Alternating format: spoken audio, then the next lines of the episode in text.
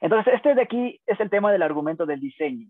Este aquí es un, un tema bastante importante porque si nosotros complementamos el, el tema del, por ejemplo, del argumento Calam y del diseño inteligente, la, la, la siguiente semana vamos a ver sobre eh, el argumento moral, que también es un, un buen argumento para poder eh, establecer este tipo de conexiones con alguna persona que no cree.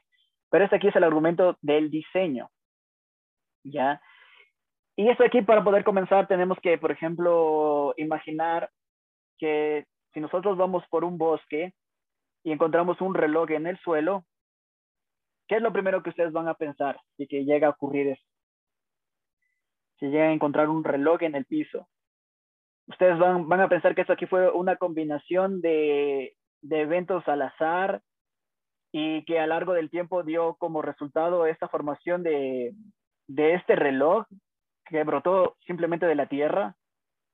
Se te podría ocurrir que de todos los pedazos de metal, aluminio de, o de cualquier material que pudo estar formado este reloj, eh, van a empezar a surgir pequeñas partes que se van a empezar a, a encajar. Por ejemplo, empieza a surgir un resorte, eh, unas engranajes, manillas.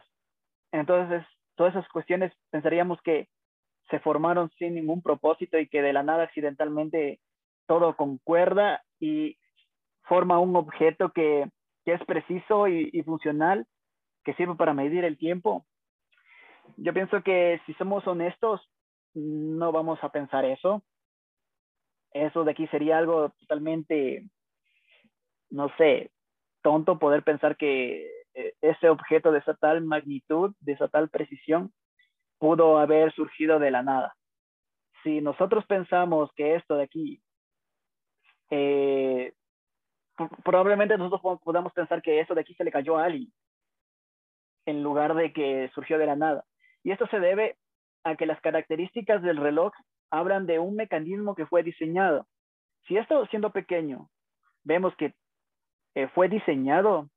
Ahora, cuanto más imaginémonos ahora con el universo, que es recontra enorme que preciso. ¿Ya? Entonces, eh, la precisión y la finalidad, esto de aquí denota un propósito, un plan. Debió haber existido una inteligencia superior que concibió esta idea de este reloj y, y estableció todos sus mecanismos luego lo creó. Entonces, eh, a ver, ¿cambió? No, ¿qué pasó? Ya, entonces, esto de aquí, esta analogía se utiliza para poder ilustrar el argumento del diseño. Que el argumento del diseño intenta demostrar que al observar la naturaleza, sea en sus expresiones más pequeñas, como la célula o una proteína, y en gran escala, un organismo más complejo o incluso el universo mismo, vemos que en ella hay precisión y finalidad, un propósito y un plan. Eh, a partir de esa observación podemos ver que ah, tiene que haber una inteligencia superior detrás de todo lo que existe. Así como la huella digital es el resultado del contacto con una superficie, eh, el propósito y la finalidad es producto de una mente que actúa y no solamente el fruto del azar. Hay un investigador del campo de las ciencias naturales que expresó esto de aquí. Dice, ninguno de los datos obtenidos a partir de los fascinantes misterios de este extraño cosmos en expansión, espérense, déjenme ver si que le puedo mover esto de acá porque no me deja ver. A ver, a ver.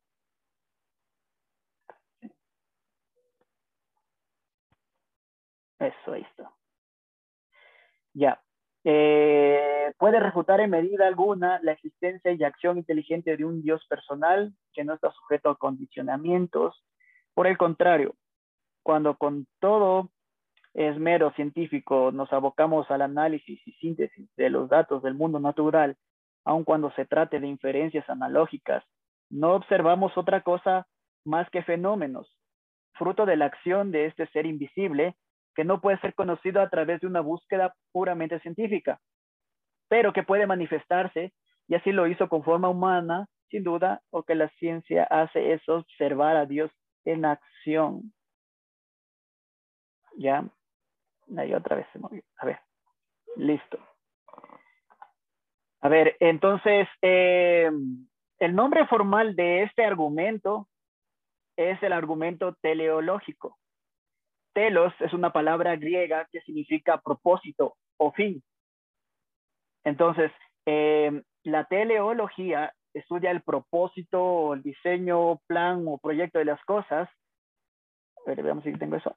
Ya, sí. Eh, entonces, este argumento del diseño es bastante anterior al cristianismo. Los antiguos griegos como Platón, Aristóteles, ellos argumentaban a favor de la existencia de Dios a, partir de la observación de las estrellas. Entonces, después en el siglo XIII, eh, Tomás de Aquino, ya vimos, eh, utilizó el argumento del diseño como una de las cinco vías para probar la existencia de Dios. En cambio, eh, hay una parte muy conocida de este argumento que se encuentra en la teología natural, que esto aquí fue publicado por William Paley. El ejemplo de relojero que vimos es tomado de ese libro y en los últimos años este argumento del diseño fue em, dado otro nombre y, empezó a tomar el nombre del diseño inteligente. Ya, y aquí hay, ustedes pueden después eh, buscar en, en Google, eh, hay personas bastante eh, destacadas dentro de este campo. Por ejemplo, Michael Behe, Philip Johnson, William Dembski, Hal Ross. Ellos fueron que eh, los precursores de recientes descubrimientos y avances en la ciencia para poder presentar este argumento del diseño en términos más contemporáneos. Entonces, este argumento tiene diferentes matices. Eh, el argumento del diseño fue utilizado eh, de diferentes formas para poder explicar la existencia de Dios, como por ejemplo se señaló el orden, la información, el propósito, complejidad, la sencillez, eh, el sentido y está inclusive la belleza como evidencias del diseño del universo. Eh, en este capítulo solo vamos a analizar algunos eh, de estos ejemplos. Por ejemplo, vamos a ver el ajuste fino del universo, que eso aquí es bastante importante, que o sea, se aprendan. Eh, entonces, el ajuste fino del universo, el orden como diseño, eh, el ADN, el orden como información y la complejidad irreductible, el orden como complejidad. Vamos a ver con el ajuste fino como diseño, el principio antrópico. Eh,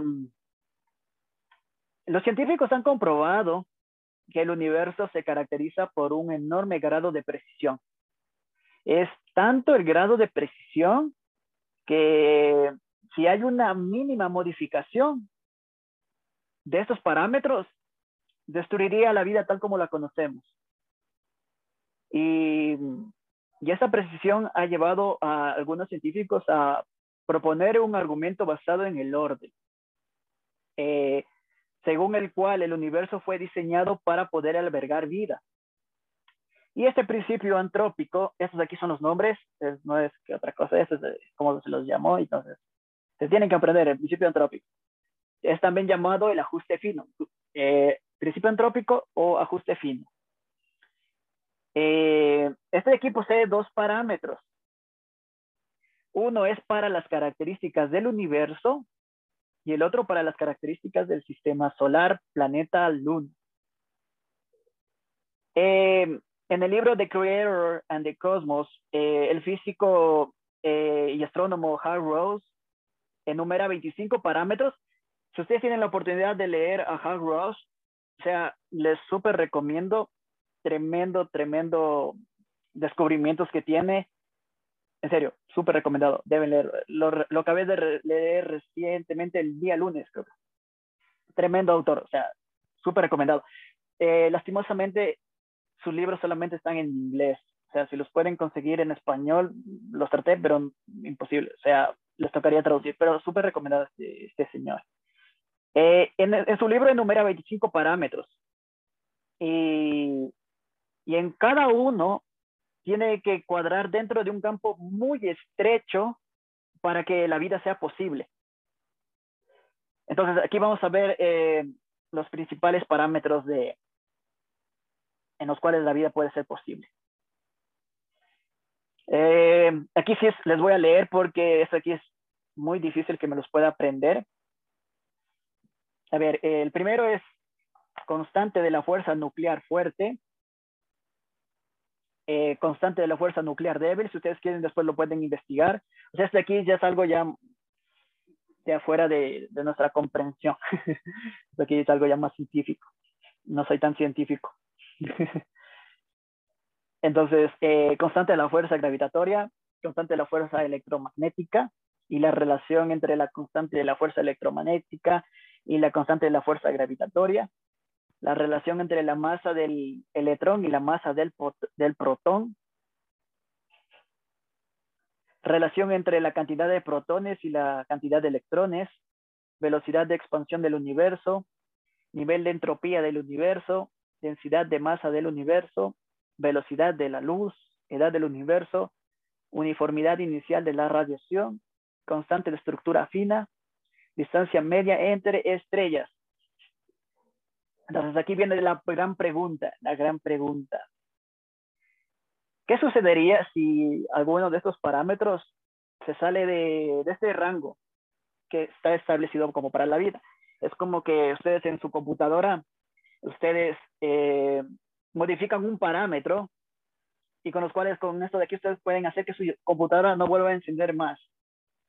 O sea, tiene que estar un ajuste muy fino para que no suceda eso.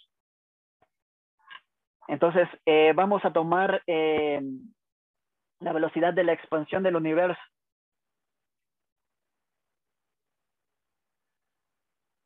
A ver, no tengo ejemplo de eso, me he olvidado de poner. Pero bueno, eh, si la velocidad de la expansión del universo, como ya vimos, el universo está en constante expansión, pero cada vez su velocidad es más lenta y se queda sin energía. Entonces, si esta velocidad de expansión fuera superior a 1 eh, en 10 elevado a la 55 potencia, no habría podido formarse las galaxias. Pero si esta velocidad de expansión fuera menor a 1 en 10 elevado a los 55 potencia, el universo habría colapsado antes de que las galaxias hubieran llegado a formarse. Entonces, sin galaxias no se habría formado las estrellas, sin estrellas no se habrían formado los planetas, sin los planetas eh, no se habría formado la vida. Entonces, esto aquí es totalmente un equilibrio y una precisión tal que todo apunta a que hay un orden y que alguien estableció este orden. Un ser que diseñó el universo con un propósito determinado. Eh, vamos a ver, el segundo conjunto de 32 parámetros, hay otro conjunto de 32 parámetros más. Este, en cambio, aquí está relacionado con nuestro sistema Sol, planeta, Luna. Este aquí sí es un poquito más fácil de memorizarse porque eh, es como que es algo un poquito más lógico esto. Ya. A ver, espérense, no se me movió. Una pregunta. Sí, dime. Voy a ir al baño. no, mentira. Eh, ahí en, en esa parte de la, de la creación, ¿en qué parte habla cuando creó los, el universo, eh, las galaxias y ese tipo de cosas? No sé si, si eh, todo eso abarca cuando en Génesis 1 dice en el principio Dios creó los cielos y la tierra, ahí abarca todo, lo que son galaxias. Exacto, sí, justamente en el, en el Génesis 1.1, ahí dice en el principio creó Dios los y la tierra, y después eh, que dice que estaba cubierto de oscuridad, y después de Dios se movía, entonces dijo de la suerte la luz, y la luz era buena. O sea, de ahí después él se empieza a enfocar solamente en la tierra, ya no se enfoca más en dar una, alguna explicación del, del universo más se enfoca en, en la Tierra, porque es el único lugar donde científicamente eh, hay vida. Entonces no te podría, por ejemplo, estar explicando eh, por qué se, cómo se formó Marte y esas cosas, porque no habría sentido, porque se enfoca más en el hombre, en el ser humano. Y si, y si alguien me pregunta, ¿pero por qué crearon las, se crearon las, los otros planetas si no va a haber vida? O sea, puede ser, no digo. Es que, es que cada planeta cumple una función, no es porque se crearon porque sí, porque sí. Eh, cumple con una función de, de gravedad, ya es como que un imán, ya cada uno tiene que atraerse a sí mismo para que pueda todo girar, es como un engranaje. Entonces, si no existiera, por ejemplo, Marte, entonces ya hay un desequilibrio, ya como que ya vamos, o sea, esto aquí lo vamos a ver más ratito.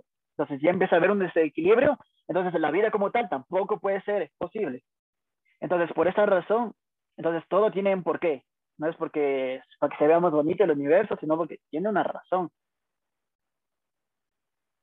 Ya, ahorita, ahorita vamos a ver ya. Mm, a ver, vamos a ver los, a ver, otra vez. A ver, vamos a ver los 32 parámetros. O sea, no los vamos a ver los 32, pero, pero sí algunos de ellos.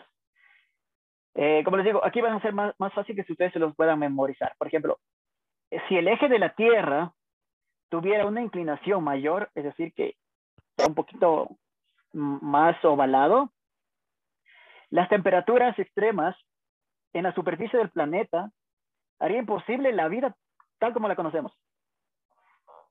Ya, entonces, como les digo, esto aquí es más sencillo. O sea, si, la, eh, si el eje de la Tierra, es como la bolita, está desviado un poquito, entonces en este lado de acá va a llegar más sol. En este lado de acá no. Entonces, en este lado de acá abajo va a ser más frío. Entonces, van a haber temperaturas más extremas. La otra, si la distancia que separa la Tierra del Sol fuera mayor, es igualmente algo lógico. El frío extremo impediría el equilibrio entre el ciclo del agua, pero si la distancia fuera menor, el planeta sería demasiado caliente, tampoco habría equilibrio en el ciclo del agua. O sea, si está muy lejos, el agua se congela y si está muy cerca, el agua se evapora. O sea, algo súper sencillo. Em, si la corteza terrestre fuera también más gruesa, la transparencia del oxígeno desde la atmósfera a la corteza sería excesiva.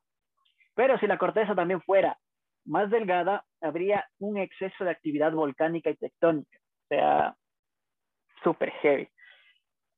El siguiente. Si la atracción gravitatoria de la Luna fuera mayor, eh, las mareas oceánicas, la atmósfera y el, y el periodo de rotación también serían muy, o sea, gravemente afectados.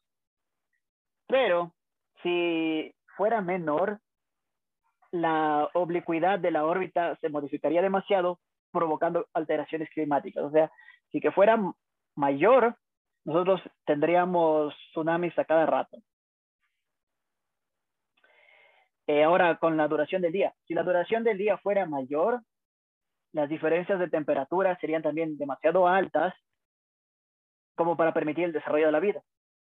Pero si la duración del día fuera menor, la velocidad de los vientos sería tan alta que también sería imposible vivir. Entonces, como dice este Hans Ross, si alguno de estos 32 parámetros, o sea, son más, pero aquí les cité poquitos, llegan a exceder eh, ciertos límites, el planeta ve alterado su capacidad para sustentar la vida. O sea, súper imposible eh, que se pueda sustentar la vida. Eh, entonces, eh, el, el, libro de este señor, si ustedes por si acaso lo quieran leer, se llama The Creator and the Cosmos, el creador y el cosmos. Dime. por ejemplo, en esa parte de los 32 parámetros, ¿hay alguna parte en donde, por ejemplo, digamos del parámetro 2, se puede, eh, como por decir, relacionar con algún versículo del, de la Biblia? Sí, Sí, sí. Eh, pero ahorita no te tengo los versículos, pero sí. Hay muchas, o sea, el, el primer libro de ciencia, podríamos decir, es la Biblia. Eh, ahí ya hay como que las formas más primitivas en las cuales se descubre por ejemplo, que si tú te tienes que alejar de una persona que está infectada de alguna bacteria o virus, eh, eso iba a evitar que se empiece a propagar por toda la nación. Entonces ya vemos los principios de, cuarentena. Entonces sí hay todas esas cuestiones que también están en relación con la Biblia. Por ejemplo, si leemos en Salmos, también hay muchas citas acerca de esto. Entonces, eh, sí, todo podría ahí. Pero ahorita lo que me estoy enfocando más es en caso de que eh, ustedes tengan que conversar con alguna persona que sea atea. Entonces, una persona atea, para conversar con ellos, primeramente tú tienes que, que validar eh, la Biblia, es decir, que la Biblia realmente es un libro confiable y ellos no creen que la Biblia es un libro confiable, entonces no le puedes decir es que en la, Biblia, en el Salmo tal, tal, dice esto en la Biblia, entonces va a decir si la Biblia es un mito, es una, una fábula, pero si tú le empiezas a atacar con sus propios argumentos, supuestamente un ateo tiene que ser una mentalidad científica, analítica, eh, esta persona va a entender estas razones y va a decir, ah, sí, pues es cierto.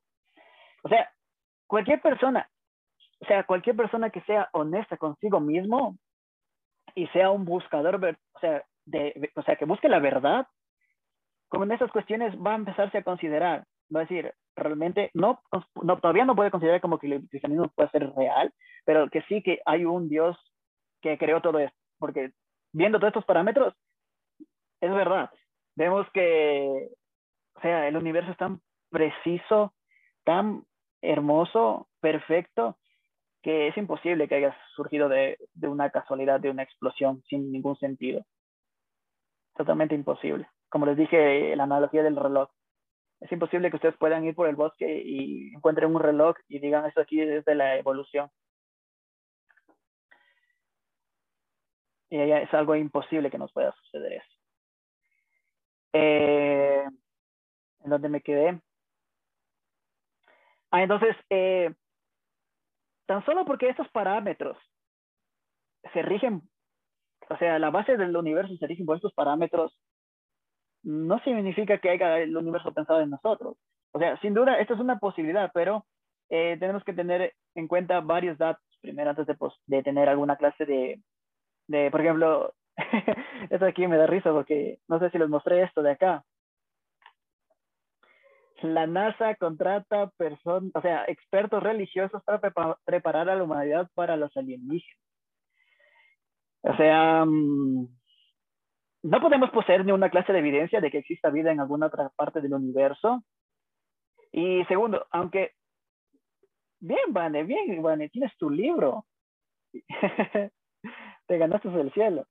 Estás notando. Cristian, vos no anotas. Ay, ay, ay, bien, bien, bien hasta el día no le veo, entonces no sé si está notando. Entonces, eh, aunque halláramos vida en otro lugar del, universo, no tendríamos por qué cambiar nuestra idea sobre la naturaleza del ser humano ni la veracidad del cristianismo.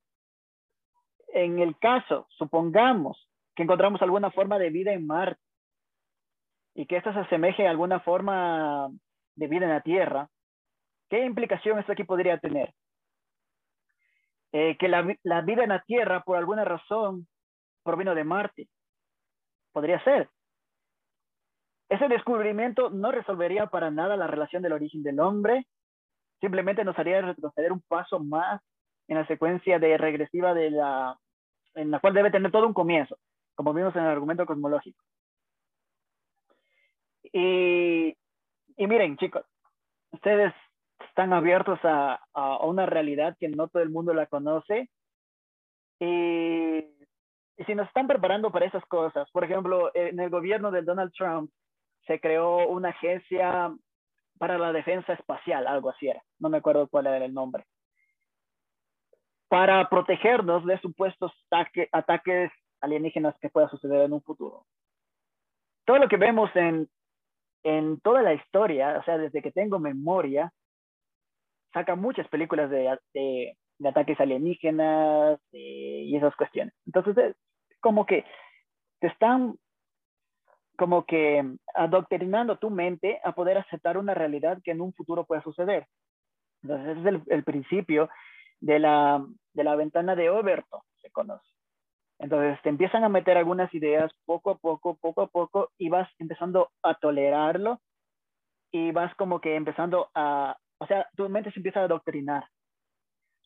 Entonces, si empezamos a encontrar todas estas cuestiones de que la NASA contrata expertos religiosos para preparar a la humanidad para los alienígenas, significa que algo se está preparando detrás de todo esto.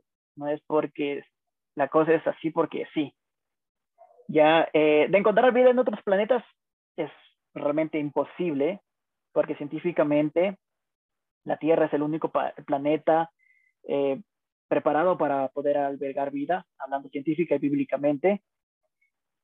Lo que pueden encontrar, en caso de que algún día lleguen a encontrar supuestamente vida, no son eh, tipo de vida, sino ya son seres primitivos que existieron antes de la creación del universo, como nosotros podemos ver en la Biblia. Dice que eh, no tenemos nosotros batalla contra sangre ni carne, sino contra eh, huestes de maldad que habitan en regiones celestes. ¿Cuáles son las regiones celestes? Las regiones celestes son los planetas. Entonces, desde ahí estamos teniendo una base bíblica de que eh, este tipo de demonios habitan en los planetas. Y si nosotros estamos viendo más a menudo que, por ejemplo, el gobierno de Estados Unidos, el FBI, empieza a desclasificar evidencia de objetos voladores no identificados que no saben ni por qué ni cómo, pero están en, nuestro, nuestro planeta, significa que está sucediendo algo, está cocinando algo, nos están preparando para algo. ¿Ah? Pregunta. ¿Pregunta? Sí, pregunto. A ver, dime, pregunto. ¿Cómo, cómo podemos eh, argumentar que los eh, y hacer entender a las personas que nos pregunta, por ejemplo, yo he escuchado que algunas preguntas, ¿ustedes como cristianos creen en los extraterrestres? O sea, nosotros como hemos estudiado sabemos que en realidad literal los, los extraterrestres son demonios, ¿no es cierto? ¿Cómo podríamos y hacerles entender que de una manera que ellos entiendan y, y, sepan que en realidad estos seres son, son demonios. O sea, ¿cómo podríamos eh, de una manera así bien entendible hacerles entender que estos seres son, son, son, son, son demonios? O sea, eh, no sé si es en Corintios, en segunda de Corintios creo que está, ahí déjame buscar, Dice que no tenemos lucha contra sangre y carne. O sea, ese es el versículo como que más claro. No tenemos lucha contra sangre y carne, sino eh, contra los huestes espirituales de maldad que habitan en las regiones celestes. Como estaba diciendo, las regiones celestes son los planetas. Oye, oye, ¿y, cómo, ¿y cómo, cómo se explica eso de la abducción? cómo? Eh, de la abducción. O sea, yo he escuchado eh, personas que dicen que ven una luz y mm, ven así, literal, o sea, los extraterrestres y les, o sea, les, transportan a un lugar. Lo que tengo entendido que eso se llama abducción, algo así. Sí, y supuestamente También, y supuestamente dice que eh, también han tenido relaciones sexuales con estos seres. Entonces, o sea, ¿cómo podría explicar eso también? O sea, todo se basa en, en, en, lo que tú dices en el versículo de, de Corintios. Ajá, verás. Eh, no, es Efesios, Efesios 6:12, porque no tenemos lucha contra sangre y carne, sino contra principados, contra potestades, gobernadores de los señores del siglo.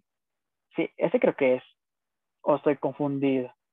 Bueno, pero ya saben cuál es. Sí, sí, sí, ese mismo es contra los gobernadores de los tinieblas accesibles, contra huestes espirituales de maldad en las regiones celestes. Efesios 6, eh, 6, 2. Ya, o sea, o sea, las regiones celestes, lo que tú dices, los, el, la galaxia, los, planetas. que fuera del, Los planetas, las galaxias, constelaciones, todos son regiones celestes. Ya, entonces, eh, Cristian, lo que tú estás diciendo, o sea, yo sí he visto eso y he grabado inclusive eh, por ejemplo, a mí me gusta, o sea, levantarme en la madrugada y en ese momento orar y, o sea, ver las estrellas, porque por donde yo vivo se ve todito, la, como las constelaciones. Pero una vez, una madrugada, yo me levanté, como loquito, digamos, tú te levantas como loquito. Me levanté y empecé a ver como una luciercita que empezó como a parpadear. O sea, se hacía grande, se hacía chiquita y se movía de un lado para otro de lado por otro, de un lado por otro. Entonces digo, o sea, esto de aquí no puede ser un avión. O sea, yo al principio pensaba que era un avión que estaba pasando pero dije, o sea, pero por aquí no pasan aviones y un avión no se mueve de esa forma. Entonces lo grabé. No sé si todavía tengo el video. A ver, ¿qué pasa? ¿Qué está sonando? ¿Es, eh, eh, es, tu teléfono, Cristian? Sí. A ver, aquí Talía ha puesto algo. Y también somos la única creación de Dios semejante a Él y que dice que... Exacto. Ajá. Sí, muy bien, Italia. Y estás empezando a reaccionar. Eh, ah, entonces empezaron a moverse y, y, yo lo grabé. Y se grabó así como que cambiaba de colorcitos y se movía por un lado para otro. Me asusté porque de una eh, enlacé esto con las adopciones. Entonces dije, chuta, ¿será que algún día me puedo, o sea, me, me van a llevar estos extraterrestres? Pero esto de aquí sucede, por ejemplo, desde el, el, comienzo de la historia, nosotros podemos ver que el ser humano siempre tuvo contacto con supuestos seres de otros planetas, que son solamente demonios. Y, y este conocimiento fue, o sea, lo que ellos vinieron aquí en la Tierra fue, hicieron como que dar más conocimiento al ser humano. Esa es la forma en que ellos vinieron. Entonces, ninguna cultura antigua nunca retrataba algo que ellos no veían. Y ellos retrataban personas que estaban como volando en una nave, eh, hombres mitad animales, por ejemplo, la cultura egipcia, sumeria, siria, mitad animales, mitad eh, personas. Entonces, vemos que empezaron a manifestar de esto desde el inicio de la historia. Pero ahora, hablando bíblicamente, también existieron gigantes en la Biblia. Eh, la gente los conoce como Anunnakis. En la Biblia es como, a ver, ¿cómo otro nombre? No recuerdo qué nombre tienen. Los Nephilim. En la Biblia, en su idioma original, se llaman Nephilim, los gigantes. Vemos que, por ejemplo, en el tiempo de Josué, que ellos tuvieron que ir a pelear, no recuerdo a dónde, pero las personas que eran los filisteos, creo que eran, no recuerdo. Por ejemplo, Goliat también era un, gigante. Entonces, esto es el ejército de Josué, creo que fue. Eh, fueron a ver, o sea, a espiar y, ellos decían que ellos quedaban como hormigas a comparación de sus personas, o sea, eran eh, gigantes.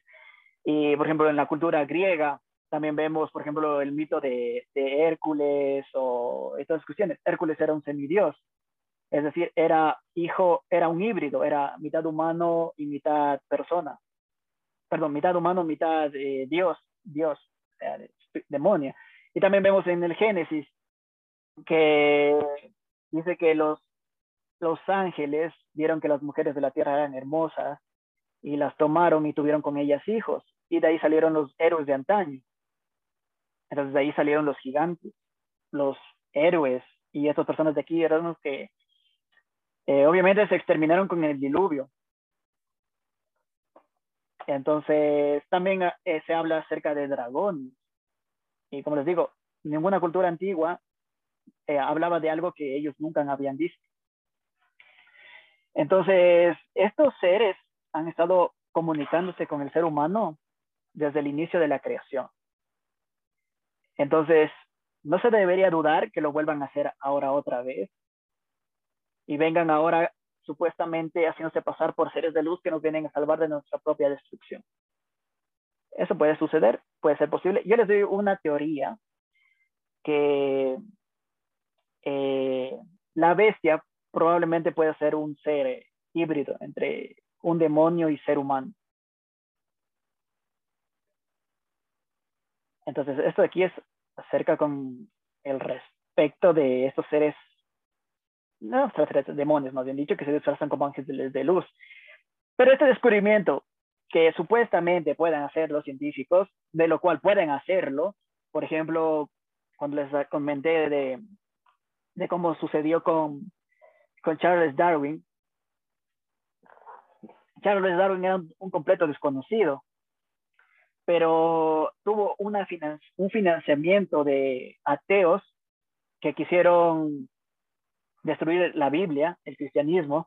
Entonces se inventaron sus teorías, o sea, esto de aquí fue en forma de ciencia y bla, bla. Entonces fue un duro golpe para el cristianismo. Ahora, eh, ahora con el marxismo. Karl Marx también era otro completo desconocido que fue financiado y completó su obra llamado El Manifiesto Comunista. Y de ahí habla que eh, la religión no debería existir y que el ateísmo es, ser ateo es perfecto. Entonces, eso de ahí. Eh, de todas formas, te lo digo, si llegaran falsificar este, esta, este, estos datos y decir, ah, si encontramos seres de otros planetas y que sucede esto, entonces, esto de aquí no eliminaría nuestra necesidad de salvación. La, la condición humana sigue siendo la de ser caídos, sea que estemos solos en el universo o no, la existencia de ancestros seres de contemporáneos en un planeta remoto es irrelevante. Y como les digo, si que lleguen a descubrir ya sabemos lo que son. No son seres que que fueron evolucionando otra cuestión así, totalmente descabellada. ¿Y si, vamos. ¿Y si nos llegamos a topar con uno, lo reprendemos? Eh, ¿Qué podríamos hacer ahí en ese caso? O sea, son totalmente demonios. Eh, en el caso que te llegues a topar con uno que dice, vengo a traerles paz, es totalmente falso. Eh, sí, tendrías que reprenderlo, porque tienes autoridad para hacerlo. Ya, pero esto de aquí, o sea, en el caso de las liberaciones, o sea, nos vamos a salir de los temas. En el caso de las liberaciones, esto de aquí se basa en una relación con Dios. No es, por ejemplo, en, las, en algunas supuestas liberaciones en las cuales he estado, se demoran días en poder liberar un caso de una persona que realmente, realmente esté poseída. Se demoran días. Pero una persona que esté lleno del Espíritu Santo, solamente dice espíritu inmundo, sal fuera. Y el espíritu sale fuera. Queda, la persona queda totalmente libre. Entonces, Jesús, el perfecto ejemplo, cuando él echaba fuera demonios, él no estaba dos horas ahí intentando sacar el demonio sino que él estaba, decía, espíritu inmundo, sal fuera. Y los espíritus decían, podemos eh, echarnos a, a, los cerdos. Y él dijo, bueno, váyanse para allá. Entonces, eh, eso, eso es con, en caso de que te llegues a encontrar con uno. Vamos con el siguiente punto. Información como diseño, teoría de la información y el ADN. Eh, para poder comprender este enfoque del argumento, primeramente tenemos que conocer eh, las diferentes clases de orden. Existe un orden que es producido por el azar o factores aleatorios, perdón. pero hay otra clase de orden. A ver qué pasa aquí. Pero hay otra clase de orden que es producto de, del orden, que únicamente puede explicarse a partir de un diseño específico. ¿Ya? Y en el orden específico, esta de aquí es una información que se repite constantemente, por ejemplo, en cristales, nylon y la nieve. Ya es de aquí en el...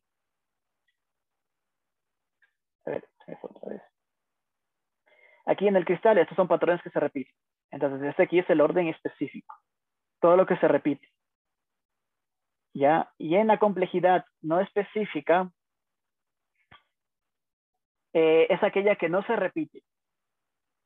Por ejemplo, eh, o sea, esto de aquí no, no se representa en forma natural. Por ejemplo, como el viento o la forma de la roca. Eh, en ejemplos de complejidad específica sería la música o la estatua.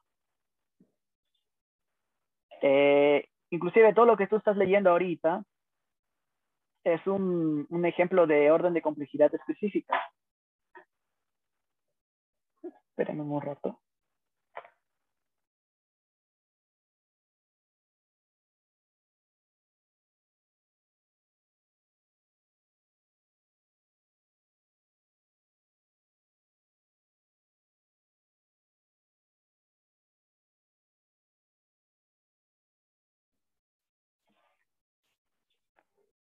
Ya, a ver.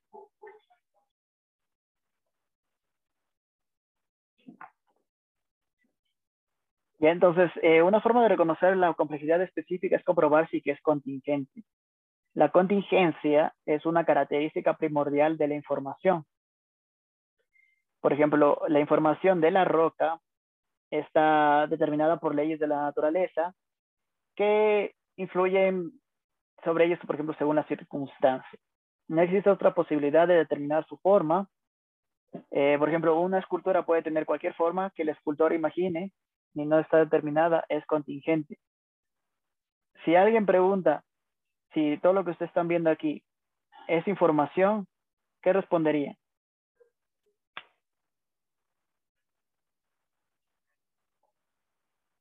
Vamos, vamos.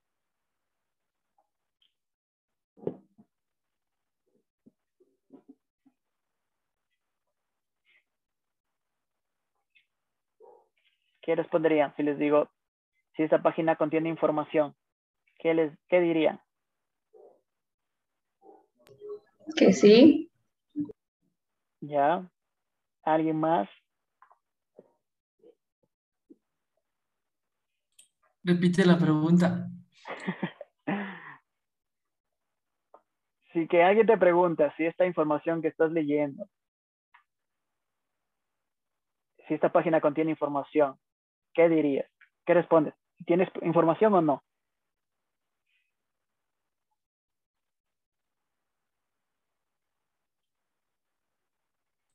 Información es información. No hay información.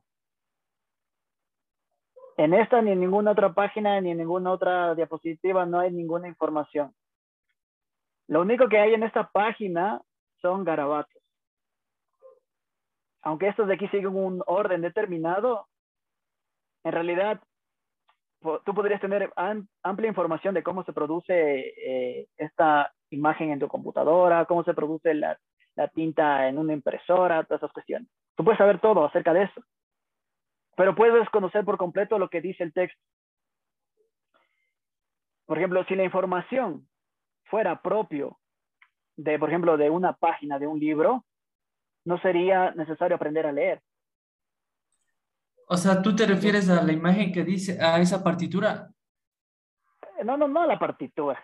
Eso aquí tenía que ver otra cosa. Estamos en esta de acá. Estamos en esta de acá. Ya, entonces yo me, yo me refiero en cualquier libro, en cualquier texto en general. Ya, entonces la información no es propiedad de la página porque si fuera así, entonces no sería necesario aprender a leer. Bastaría solamente con mirar la página y sabríamos que esta información llega. Si nosotros salimos y vemos una roca, no, no tenemos que eh, estar pensando qué puede hacer esto o aprender qué es, sino que hacemos inmediatamente que es una roca. Entonces, ¿qué es la información? ¿Qué es la información? Es la comunicación entre seres inteligentes. ¿Ya? Pero para que eh, estos dos seres se puedan comunicar, deben tener un lenguaje común. Tienen que poner atención a esto porque esto de aquí es para que puedan entender el resto. Entonces, tiene que haber em, un lenguaje común y ese lenguaje debe, debe existir y ser comprendido antes de cualquier intento de comunicación. Por ejemplo, eh, aquí sí, en el caso de eh, eh, el lenguaje de la, escritura musical, el pentagrama, notas, valores, etcétera, antes de poder tocar cualquier instrumento debes aprender es, bueno, en, en mi caso, se aprende así nomás, pero es como que no la puedes comunicar si no conoces esta forma de, anotación. Entonces, por esa forma, el lenguaje es un conjunto de signos. ¿Ya? Entonces, por eso que les digo, no hay información en una página. Solo, todos son garabatos. Es un conjunto de signos y este signo representa un objeto intangible. Por ejemplo, el número uno no es realmente el número uno, sino un signo que representa el número uno. Y que esto de aquí no es un ente físico. Entonces, no hay letras reales en una página. Lo que encontramos son signos que representan letras. Y como los números y las letras no son entes físicos, no tienen apariencia ni ocupan un lugar en el espacio. Entonces, por esa razón necesitamos signos para representarlos. Y tenemos que aprender este lenguaje para poder interpretarlos. La letra tiene, tiene muchos usos y se puede combinar de, de muchos signos para formar palabras y para formar oraciones y así sucesivamente. Lo fundamental es comprender las reglas de este lenguaje que se establecieron antes que pudiéramos usarlas para comunicarnos. Entonces se trata de, o sea, por ejemplo, si nosotros estamos comiendo una sopa y, y, es una sopa de letras. Y encontramos una frase que dice, te amo en el, plato, entonces tú sabrías inmediatamente, sabrías inmediatamente que no es una declaración de la sopa. Así mismo, si tú fueras a la montaña, si tú fueras a la montaña y, vieras la palabra Juan grabada, por ejemplo, en la pared de la montaña, vas a saber que, es, que eso fue obra de, de, la acción del viento y del agua. Y también sabrías que esa inscripción no tiene ningún tipo de información porque la, la roca no es un ser inteligente que se trata de comunicar contigo. Entonces, eh, son solo grabatos. Y de esta forma también podremos, de esta forma como que refutar este hecho o este aspecto de que algunas personas dicen que en una roca se dibujó la figura de la Virgen, la figura de Jesús, etc. No es información. ¿Ya? Esto de aquí solo es un producto del, del viento con el agua, producto de la oración.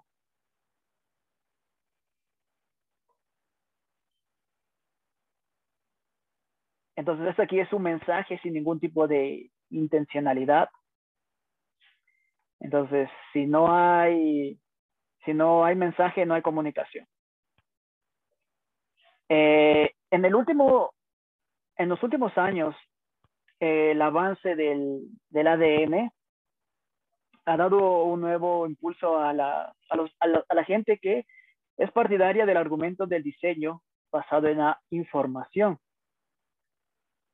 Entonces, el ADN contiene información que va más allá de toda discusión. Sabemos que esto aquí almacena información, recupera información, corrige los errores que se producen en la replicación. Eh, en caso que tiene información repetida o, o si algún gen muta, eso de aquí lo puede reprimir, lo puede eliminar sin causar ningún daño. Eh, esto de aquí es como que alberga la huella digital de, de cada persona. Es como una enciclopedia. Contiene tanta información como una enciclopedia. Pero como acabamos de ver, la información no es propia de los objetos físicos que surgen de manera natural. Es imposible que el ADN sea producto de una evolución, porque es un, un, sistema de comunicación, un sistema de códigos totalmente perfecto que es imposible. Como les vimos, la, la información no surge de manera natural. El ADN no es otra cosa que un conjunto de signos que se usan para transmitir y almacenar información.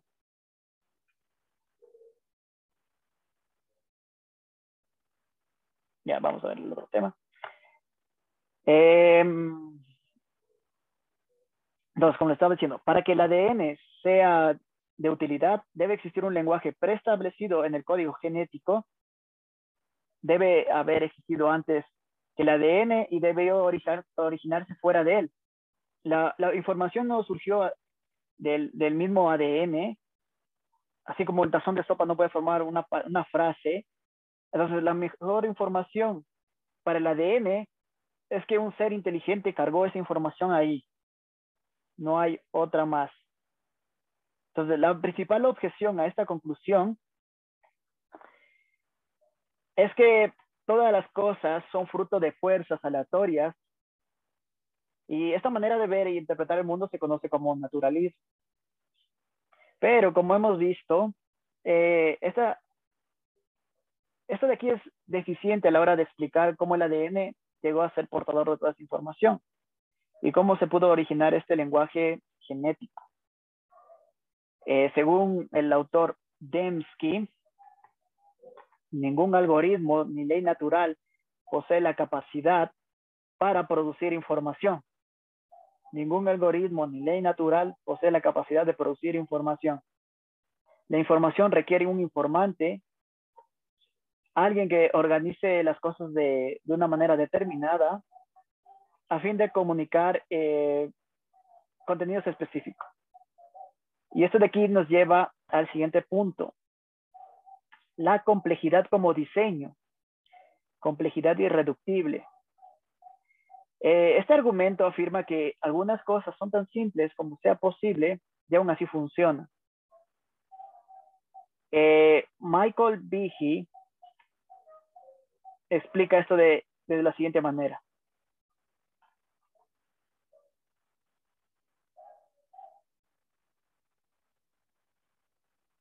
No lo he puesto.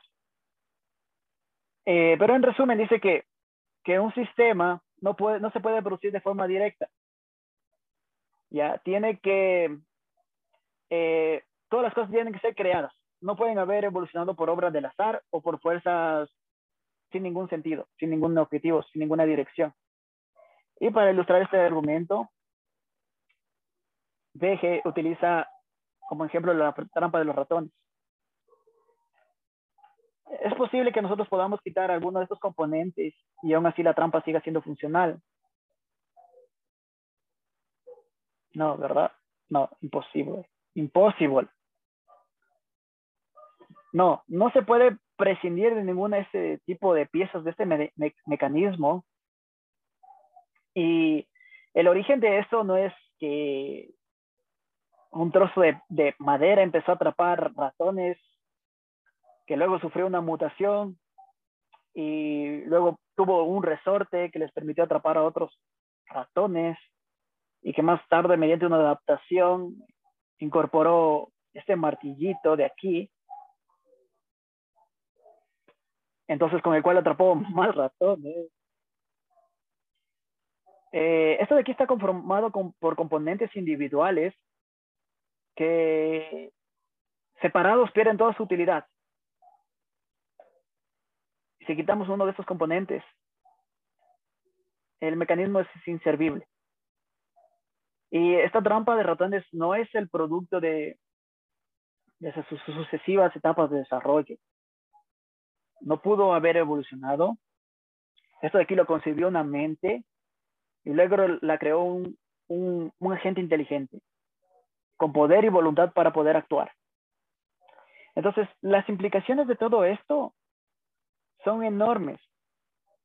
Si existen ejemplos de complejidad irreductible en biología, entonces la macroevolución, la idea de que la evolución explica el origen de la vida, es decir, la teoría de la evolución, y que las especies evolucionaron de esta forma, debe ser falso. ¿Ya? Para repetir, si existe ejemplos de esta complejidad que estamos viendo en cosas muy pequeñitas, entonces la macroevolución es totalmente falsa. Y esto precisamente eh, igualmente lo plantea Behe en, en, su libro La caja negra de Darwin, lo deben leer igualmente. Eh, lo hace con un ejemplo del, del cielo y del flagelo bacteriano, la coagulación de la sangre, las células animales y los anticuerpos. Eh, dice que estas son unas máquinas biológicas muy complejas y que cada uno de esos componentes es igualmente complejo.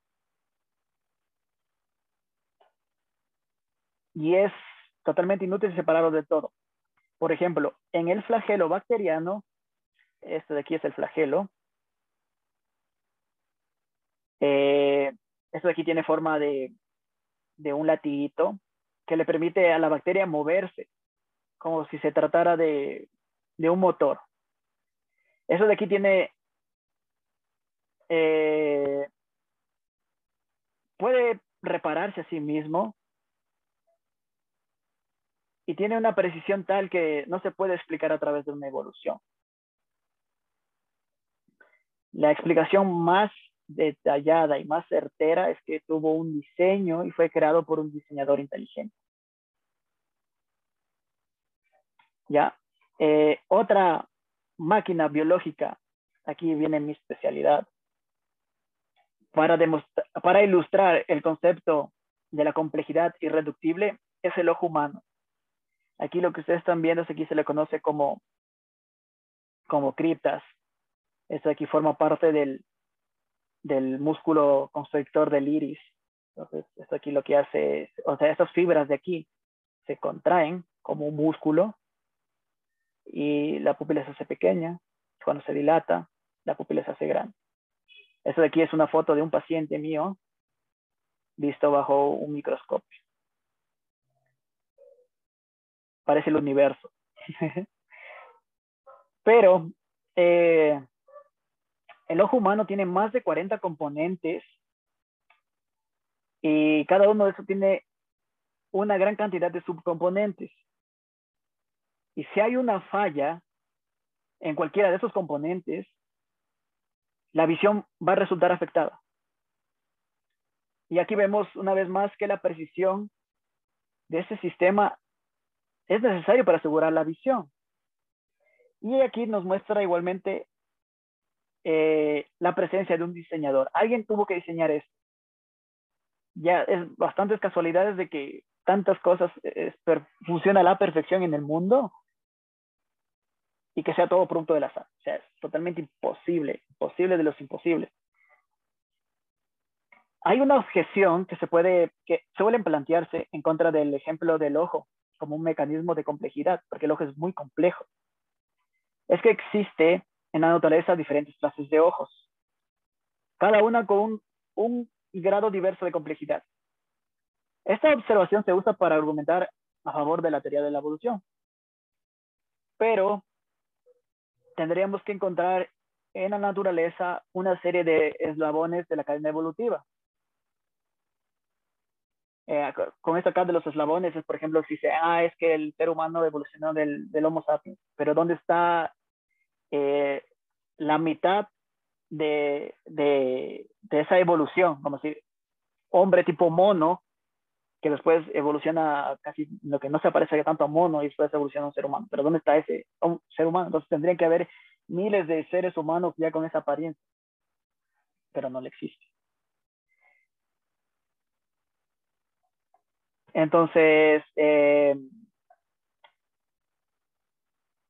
podríamos, digamos que esta hipótesis de que el ojo eh, evolucionó es verdad, supongamos que fue el resultado de del azar. Entonces, ¿qué, ¿qué obtendríamos? Podríamos obtener un ojo sin un receptor, similar eh, a un teclado que no está conectado a una computadora. O sea, tú estás escribiendo ahí, pero no va a pasar nada porque no está conectado. Entonces, de la misma forma, si el ojo no está conectado al cerebro que reciba la señal, el ojo no funciona. El ojo debe estar conectado. Pero ¿cómo sabe, cómo sabe el ojo dónde está el cerebro? ¿Cómo sabe que, es un cerebro? ¿Cómo sabe si esa cosa existe? ¿Cómo sabe que, que necesita un cerebro para que resulte útil la visión? ¿Y cómo logró conectarse correctamente al cerebro?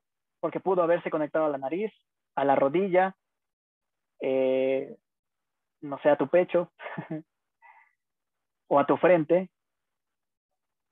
Y aún así, sí que por las grandes casualidades logró conectarse directamente al cerebro, ¿cómo logra que todas esas múltiples, partes del cerebro lleguen a funcionar? ¿Y cómo llegó a utilizar un lenguaje que el cerebro pudiera comprender y viceversa? Así que tiene que haber un lenguaje para que todo se pueda entender. porque solo recibe información y no hay alguien que también pueda recibirla eso, entonces imposible, no va a funcionar.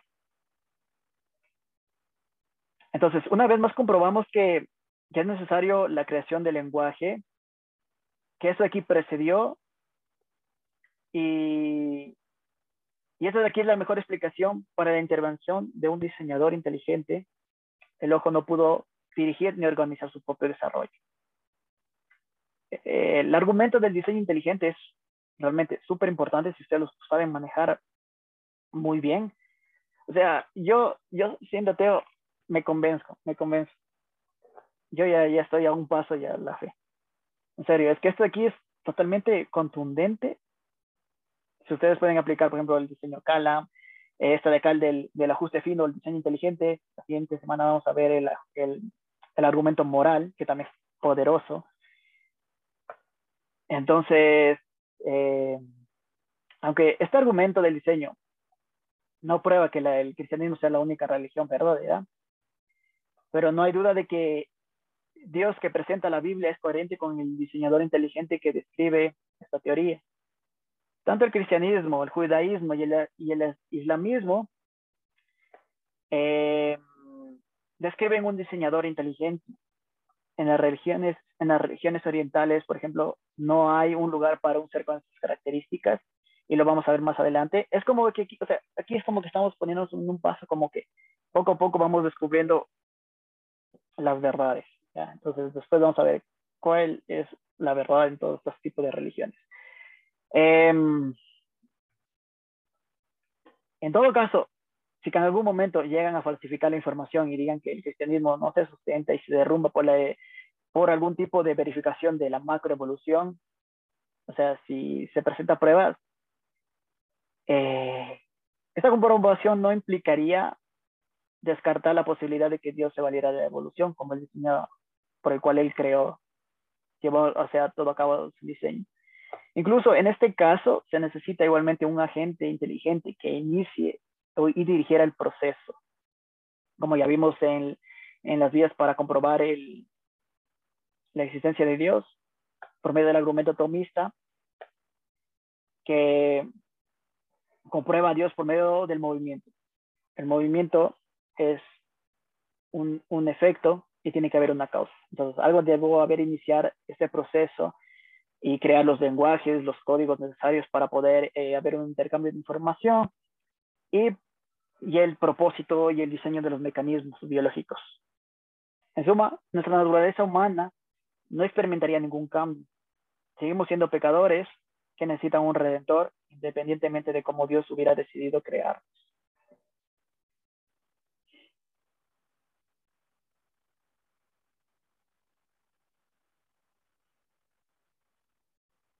Vamos a terminar con esta frase de Alan Sandage.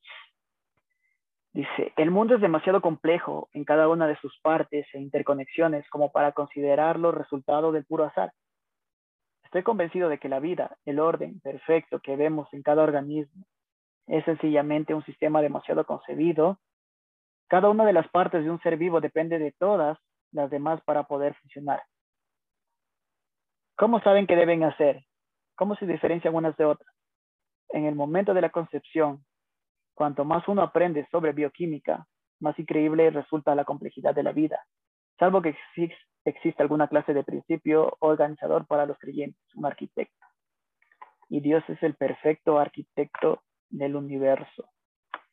Él pudo crear todo esto de una forma tan perfecta, tan perfecta que no hay duda de que todo eso tiene un diseño inteligente detrás de todo esto.